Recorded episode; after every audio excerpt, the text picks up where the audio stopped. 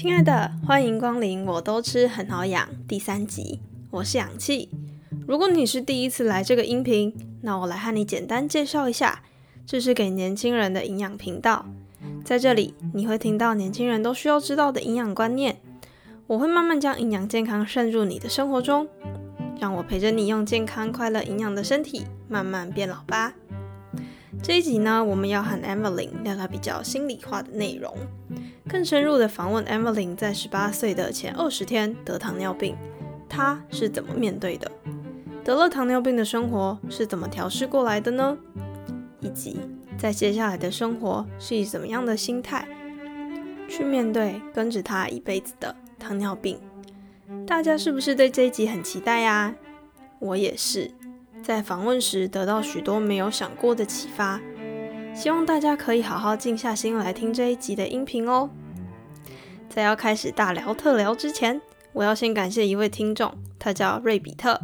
他在八月二十五号请我喝了一杯一百元的香蕉坚果豆浆，跟我说加油。我真的是超级感动的，剪音频瞬间的疲劳消失的无影无踪啊！如果你喜欢我都吃很好养这个音频，可以用行动支持我，在详细资讯栏的最后一行，请我喝一杯香蕉坚果豆浆吧。大家的支持能让我更有动力，继续分享对这世界更多年轻人有用的资讯哦。让我们一起越变越好。哦，sorry，一不小心让你等有点久，我们快点进入聊天室吧。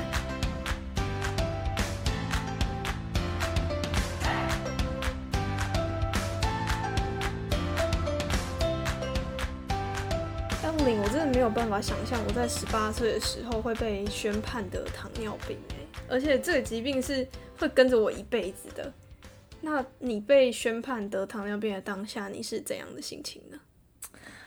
其实我当下超级超级崩溃的，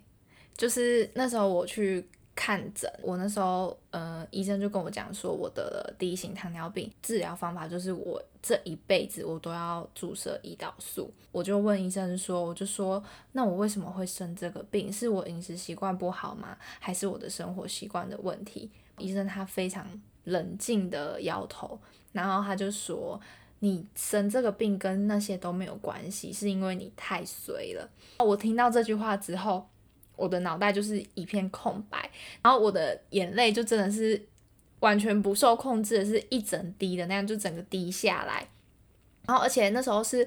我在我生日的前二十天听到这个，就是哦，你太衰了，你要一辈子打胰岛素，就会觉得原本我对我成年之后的我，可能期待我会做很多事情，我在那那个当下，我觉得我想做那些事情，好像。都没有办法做，就是在那时候有种十八岁以后的人生都被套上黑白滤镜的那种感觉，对，就真的很崩溃。因为我觉得，如果是因为饮食，是因为生活习惯，我好像还可以接受接受，对，但我没有办法接受的是没有原因这件事。我懂，那那你接下来呢？接下来就是因为我其实那时候血糖很高，我去我会那时候会去住院，就是因为我原本是在门诊看，然后我原本是看的是肠胃科医生，然后那个医生就是当下有请我去量了血糖，正常人血糖就是不管是饭前或者饭后，基本上任何一个时段量都会在两百之内，我那时候是空腹的，一量就六百多，所以。高哎，对，所以就是一定要马上住院，不然我有可能就是会因为酮酸中毒，然后可能我走路走一走，是真的有可能会昏倒的。就有还蛮多一型的人会发现他得一型，好像就是因为他突然间昏倒。哦，昏倒才被发现。对，很多人其实昏倒才被发现，所以从某方面来说，我好像遇到。一个那么敏锐的医生发现我糖尿病，然后我没有昏倒，然后就直接住院，也是蛮幸运的。对，是那医生很厉害啊。对，那我那时候就开始就是住院，然后护士就会帮我量血糖，教我怎么注射胰岛素，营养师也会来跟我做一些饮食的喂教，跟我说糖类的摄取啊什么的。喂教师也来跟我说，就是高低血糖要怎么处理啊，还是什么之类的。那个当下，其实我爸妈、我的家人都比我还要难过很多。针打在我身上，但是我觉得是痛在他们心上。可是如果我真的是家长，我听到我女儿就忽然得了糖尿病，而且是没有原因，我觉得那是我自己的错，我是不是没有把她照顾好，没有带好她，他才会得糖尿病？对，所以其实那时候我我家人就是也是有那种自责的感觉，因为其实我之前有念过两年的护理科，我对这个疾病是知道的，只是当下我没有想过说我这么年轻的我。居然会得糖尿病，所以我知道我生病之后，就是在住院期间，我其实上网查了很多，就是关于低型糖尿病的资料。就是我就是一个非常会爬文的人，对我就爬了很多文，有点算是觉得好吧，就是这真的是一个我没有办法去改变的事实。嗯，就我能做的就只有去接受它，虽然我会很难过，但是我觉得如果今天。我再继续这么难过下去的话，我的家人他一定会更自责，然后比我更难过。当下我觉得我能够做的，其实就只有我去接受这个疾病，因为这个疾病它不会因为我哭、我闹、我难过而好起来。我的贝塔细胞它就是分泌不出胰岛素了，那。我就是要注射胰岛素，才可以让我的血糖是跟正常人一样的。如果我继续就是很难过，然后可能每天提不起劲，一直哭什么，这它也不会让我的血糖恢复正常啊。我还是一样要注射胰岛素，这都是一样的。我难过的话，家人甚至还会因为自责，可能会比我再更难过。我不想要就是这样子，我觉得我想要安慰家人的。心情已经超越我自己难过的心情吧。你真是一个很好的女儿诶。那时候我在病房里面查那些资料的时候，我都有听到家人在外面哭的声音。可是他们可能也怕我，我听了就我已经很难过了，然后又听到他们哭会更难过。所以我也算是一个比较懂事的小孩吧。所以其实我都知道这些事，我就觉得如果今天我继续难过下去。爸妈就会比我在更难过，然后我看着他们难过，我可能也会又在更更难过，那这就变成是一个很恶循环，所有的人都因为这个疾病沉浸在一个很不好的氛围里面。我觉得，那如果今天我愿意去接受它了，那其实就是我爬文爬一爬，也觉得好像除了。就是我要一直打针这件事情，我需要克服之外，其他好像也还好。它没有像可能癌症啊，或者是什么艾滋病啊之类这种这么可怕。其实也不会因为说我糖尿病，然后我会去影响到其他人的生活，就是可能像什么会传染啊这些什么好，好像也不会。所以我觉得，那今天是不是我把我的情绪调整好了，但我自己本身。都觉得这是一件没什么的事情，那是不是我爸妈、我家人、我的朋友也会觉得哦，好像就也没什么了？我觉得会变成是一个良性的循环。我觉得没事，那你看我本人都没事，你也不会再去多觉得哦，很抱歉呐，或者是什么之类的。我觉得你停损点设的很好诶，你没有再自怨自艾下去。对，可能也算我是一个比较乐观的人吧。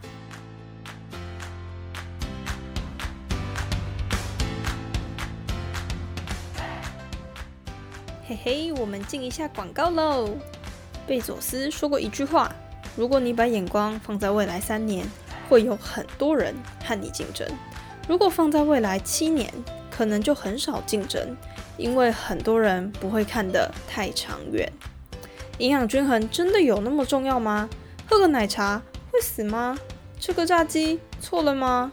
健康不能先预知吗？我知道年轻的你现在一定觉得说健康没有什么了不起，但如果未来不想要因为没有早点注意健康而后悔，就快点来追踪 O2 的 IG，在 IG 上搜寻氧气的营养园区，或是输入小写的 O2 下底线 Nutrition。O two 下底线 N U T R I T I O N，让 O two 将营养渗透你的生活。好了吗？我们回到节目里喽。我想请问一下，那你有继续读高中？因为你那时候是快要十八岁了吗？嗯，对，因为其实那时候我还在念高一，原因是因为我嗯之前有先念了两年的五专。然后我生病的那时候是六月初，所以其实那个学期已经快结束了。对，那我后来还是有回去把期末考考完。对，那我就是有先休学，因为我那时候血糖真的太高了，所以会。我爸妈会希望我在家里先把我的血糖也练习，就是可能习惯有这个疾病的存在，先学会跟他好好相处，然后再继续完成学业这样子。所以我那时候其实是有休学了一年这样子。那有谁是陪你度过这段时间？嗯，其实也有当时候的朋友，那时候朋友也给我蛮多鼓励，然后还有就是在那个时候。呃，我前男友，对对，就是其实我前男友那时候在我刚生病的时候，他还蛮，因为我那时候其实蛮需要运动的，他基本上就蛮关心我，我每天都会陪我去运动，也很常鼓励我啊，很关心我的身体，就是也会去查一些就什么关于一型糖尿病的文献，然后可能糖尿病要吃什么比较好，什么他其实有在关心我的健康。对，我想请问一下，那你得了糖尿病之后，你的生活有什么改变吗？就是你开始要注意什么事情？有，因为就其实很多人对糖尿病的印象就是你的血糖会很高。但是其实像我们有在注射胰岛素，或者是有在服用血糖药的人，其实是会有低血糖的状况发生的。嗯嗯，对。那像高血糖的话，就是我们上一集所说的那些并发症，它其实不会说我今天一天高血糖，然后就会出现那些并发症，而是你一阵子可能你的血糖都没有控制好，才会出现那个并发症。但是如果你低血糖的话，你是有可能会低到休克的。是马上那个当下就休克的，所以其实我的话，我要很注意，我今天打了多少剂量的胰岛素进去，那我应该就要摄取多少的糖类。那如果我打了之后摄取的那个糖类，我有运动的话，那我可能就要监测一下我的血糖，就是是不是要补充一些糖类，要把自己的血糖控制在一个刚好的范围。所以就是每次打针的量，打胰岛素进去身体的量是不一样的。我会因为我吃了什么东西，就是我会看我今天这餐我吃了多少份的糖类，我需要去做计算，我相对应我要打多少的胰岛素的剂量，这样子。就不是说哦，如果我今天就吃了蛋糕，我又想要吃饭，晚餐又想要吃面，那这样会不会超过？其实会耶，就是我会给自己设定一个一天大概吃多少糖类的量，但其实这其实不仅仅是。糖尿病患者应该大家我都觉得要做一个减糖饮食会是比较好的，因为其实说真的，就算今天是一个健康的身体好了，你一直每天都摄取这些什么蛋糕啊，然后吃很多面包啊，然后吃很多饭啊、精致米这些，你很有可能就会在你五六十岁的时候会得第二型的糖尿病。所以就是年轻的时候要先控制好自己的嘴巴，对，就其实真的要管好自己的嘴巴。那我想要问一下，你是花了多久才适应这一项改变的？就是十八岁之后你休学了一年，嗯，那你一开学之后，你已经因为这一年的休息已经习惯了吗？其实我大概呃三四个月的时候，我就有接受，就是每天吃三餐要量血糖，然后睡前要在量血糖打针这件事情，也不得不去习惯，因为你每天就是一定要做这个动作，然后去监测你的血糖。然后，但是我发现，呃，就是我们每三个月会抽一次血去看糖化血色素，但我发现我的糖化血色素。控制的还不错的时候，就是医生跟护理师都跟我说：“哎，你这样糖化血色素控制的很好，哎什么的。”我觉得我也会有一种成就感，就有种哦，我有把我自己照顾好的那种感觉。我觉得这其实每一个人都需要有这种检测吧。对，然后其实我觉得一开始会觉得生这个病对我来讲，很像是老天爷给我的一个惩罚，就觉得我什么事情都没做，为什么？老天爷要在我快十八岁的时候给我这么沉重的一个惩罚，但是到现在的话，就是我已经生病大概四年多，有时候会觉得也许这不是老天爷给我的惩罚，这可能是他给我的一份礼物。因为如果不是因为这个病的话，我不会这么去注意我的饮食。嗯，我觉得你算是年轻人里面算注意健康很多的人。对，因为糖尿病我才去关注到这一块，然后也会觉得说，哎，其实。真的，现在这个社会，不管是上班族啊，还是什么，很多人其实都吃的很不健康。就像我可能会去注意，我一天吃了几份的蔬菜，然后几份蛋白质，然后吃了多少糖类。我一定会计算嘛，因为我要打胰岛素。那很多人可能早餐就吃一个面包吧，嗯，然后中餐又吃便当，嗯然后晚餐可能就是也随便吃一次，可能就觉得假日吃咸酥鸡啊什么，也不会去注意到这些东西。但是因为糖尿病，让我去注意到我的饮食，嗯，对我觉得有时候就觉得，呃，好像也没有那么糟。其实我发现你是会关心身旁的人的，虽然你的糖尿病，你其实只要把自己顾好就很阿弥陀佛，可是你还是会关心其他的人，说哦，你今天的碳水已经摄取够了，你还要摄取蛋白质跟蔬菜水果。对，就是其实我会去注意到这一块，那也是为什么我会想要念营养系的其中一个原因，是我觉得我生病之后，我的不管是朋友还是家人都给了我更多的关爱。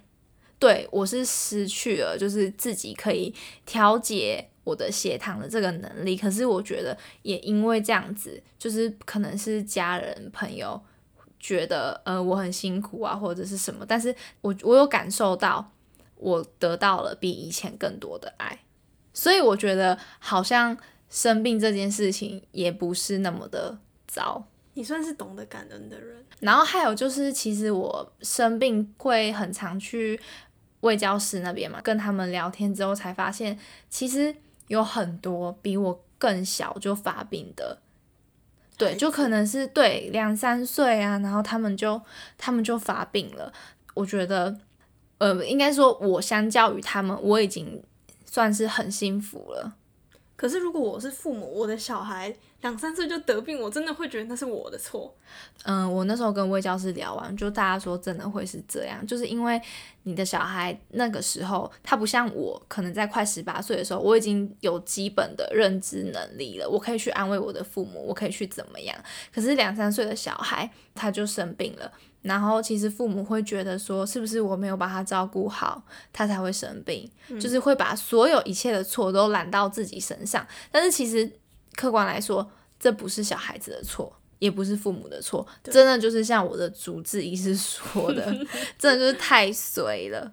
这是几率的问题。嗯，对。就真的是这样，因为他其实也没有说什么原因，但是很多因为小孩子还小，所以父母可能就会把过错揽到自己的身上，以至于就像亲戚朋友看到，也可能就是会直接的觉得说，哦，一定是你没有照顾好你的小孩，你的小孩才会这样，或是是不是你本身基因就不好，那你小孩才会这样，就是不了解的人，他可能就会这样。然后我觉得父母就会有很大的压力。我就听一位教师说，还蛮多就是比较小的朋友发病的，他们的爸妈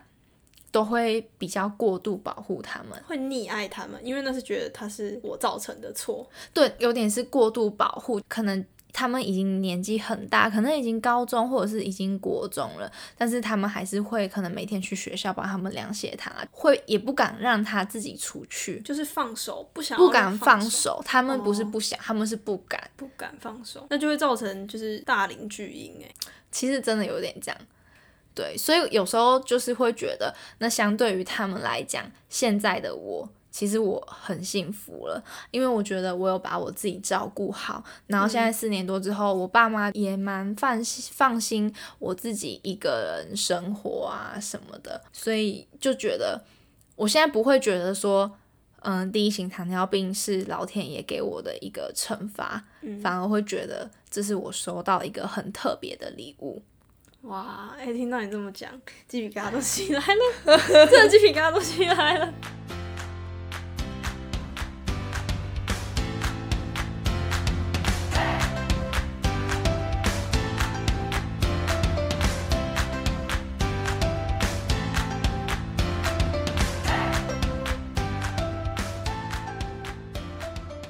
最后呢，想要请问 Amberlin，你希望未来的你用怎样的生活态度去过接下来的人生呢？嗯，我觉得对我来说，人生好像是充满着意外跟惊喜的，因为我双方的家族里面都没有过糖尿病的病史，所以其实在我生病之前，我真的是做梦都没想到过我会得第一型的糖尿病。然后因为突然间得了这个病之后，我更加觉得，嗯，意外真的是你完全会。不知道它什么时候会到来，我不知道我未来身上会发生什么很荒谬的，可能比第一型糖尿病更崩溃的事，也可能会遇到一些什么惊喜。但我希望，不管我遇到什么事情，我可以继续用乐观的态度来面对我未来的人生。我相信你可以做到，就像你现在一样。OK，我也希望我可以。好，非常谢谢 Amberlin 成为我的第一个来宾。希望呢，这支音频有帮助到大家更了解糖尿病，还有更知道糖尿病会面临和需要注意到的事情。对，我觉得，嗯，这支影片不管是现在是得第一型糖尿病的患者，跟我一样，或者是你的家人有的糖尿病，不管是一型还是二型，我觉得。都可以分享给你们看，或者是你现在是一个很健康的人，但是你要想想，你的人生还有很长。如果你不注意你的饮食的话，第二型糖尿病它可能随时就会伴随着你一辈子。对，好恐怖。好，那最后的最后呢，希望大家能有意识的知道自己吃了什么进去你的身体里面。祝所有人呢都能健康快乐的变老。耶，好，谢谢，谢谢大家。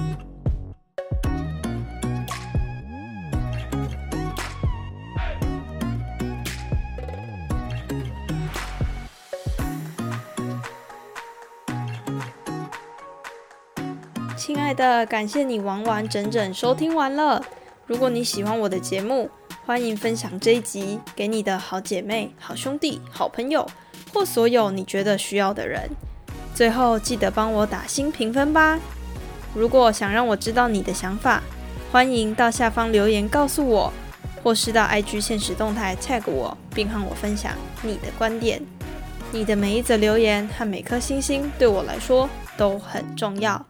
有任何问题就到 IG 私讯我，我会尽量在下一集回答大家哦。美好的时间总是过得特别快，记得每星期二早上八点准时收听。我都吃很好养，大家下礼拜见，拜拜。